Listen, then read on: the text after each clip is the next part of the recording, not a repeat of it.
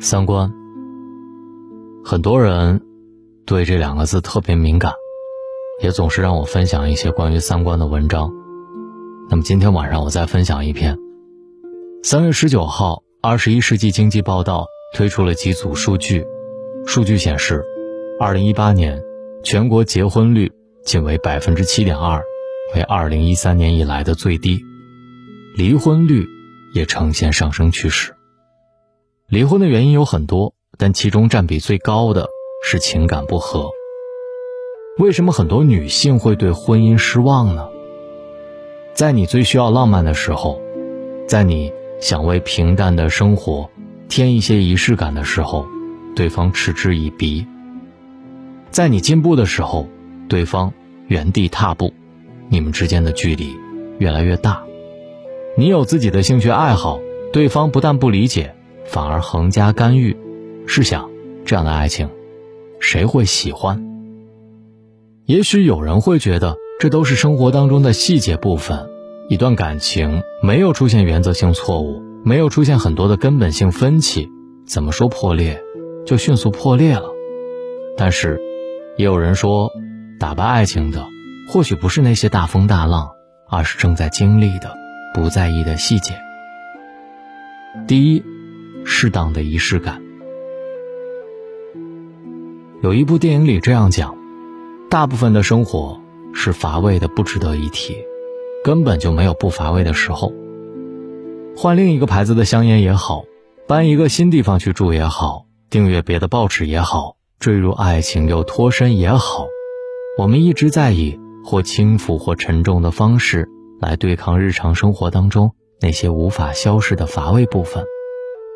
婚姻生活百分之九十都是平淡的，但是女人生性浪漫，繁杂的家务和冗长的家庭时光里，若没有一些证明她还被爱着的证据，就会消磨她为之付出的勇气和毅力。一束花，一个小小的礼物，特殊节日里专属于两人的浪漫，这些并不过分的要求，是支撑着他们继续走下去的动力。读书的时候，一篇课文叫做《麦琪的礼物》，大家都明白，重要的不是那份礼物，而是对方的那份心意。女人需要确定的是，即使已为人妻、为人母，她仍旧是对方目光当中的那个白月光。这一点，一个小男孩懂，但是那些被离婚的男人可能不懂，在等待当中。渐渐寒心的人，走的姿态，必须是决绝的。第三，共同的成长。知乎匿名作者经历了一段失败的婚姻，她始终利用空余时间来填充自己，工资翻了好几倍，但是丈夫一直没有长进，两个人之间的差距也越来越大。丈夫试图控制她，从言语到情绪，甚至到威胁暴力。这段感情让他始终找不到快乐。最可怕的是，他下班之后只会躺在沙发上玩手机，吩咐妻子做这做那，稍有不顺心就开始推推搡搡。丈夫不是努力让自己成长，而是试图阻止妻子的进步，不为妻子的进步感到高兴，反而怕对方超越自己。很多人说，不怕人穷。但是，怕志穷，不思进取的伴侣，或许不是一个合适的成长伙伴。一段感情应该是两个人齐头并进，只有一方的努力和付出，另一方始终原地踏步，注定维系不了太久。再者，尊重对方的三观。作者吉雷是个开朗活泼的女孩子，时常会有一些突发性的举动。有一次，她突然特别兴奋地对男朋友说：“你知道吗？我前两天开车的时候遇到了志同道合的段友。”哎，男朋友饶有兴趣地看着她。原来段友有种特殊的按喇叭方式来打招呼。前天他听到前面的车好像以这种方式来按喇叭，他也以同样的方式来回应了。没想到对方依然回应了。男朋友听完之后也跟着开玩笑地笑起来，满脸都是宠溺。而在此之前，她的前男友总是嫌弃他幼稚，觉得这么大的人了还搞这些小孩子的玩意儿。可是，这种无伤大雅的小趣味，应该容许每个人保留在心底，这是一个有趣的灵魂当中不可或缺的一部分。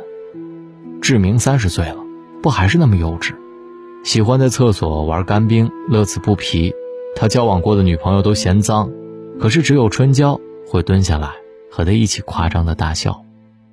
所谓三观一致，并不是两个人完全相同，而是我和你想法不一样，但是我们能够理解和包容，相互理解、相互尊重，这样的感情才是良性的。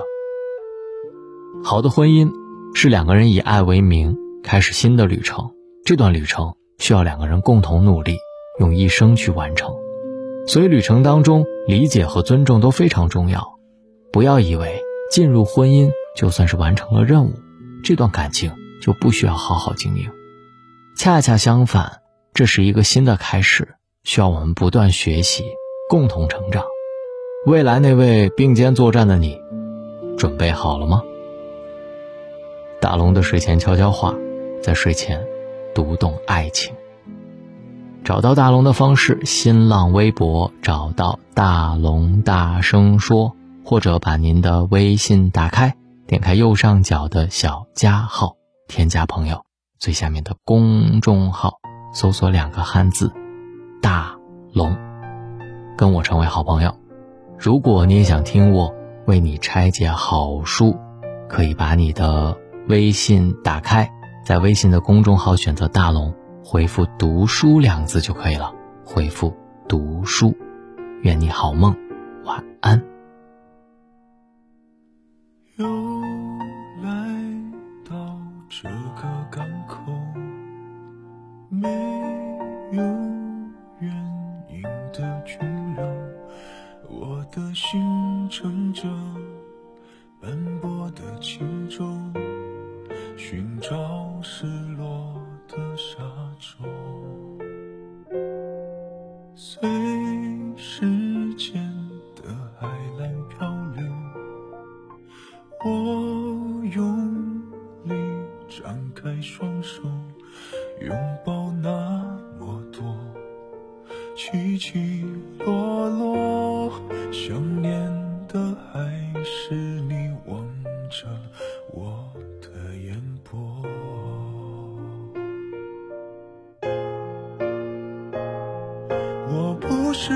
定要你回来，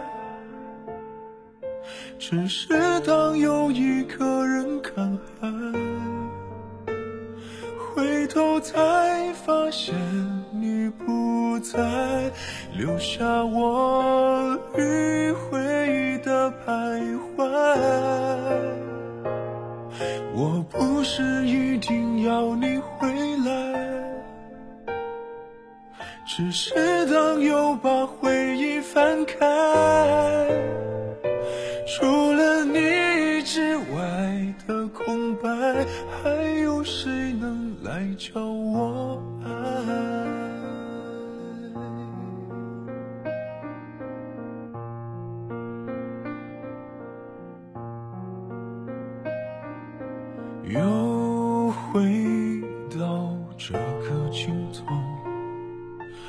我也想再往前走，只是越看见海阔天空，越遗憾没有你分享我的感动。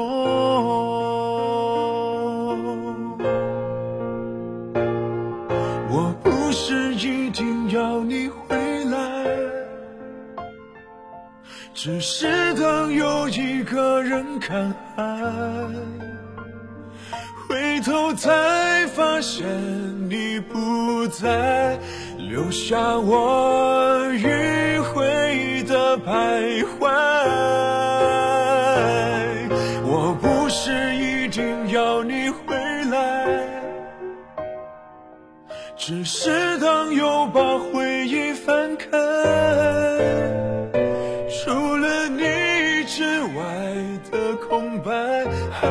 谁能来找我爱？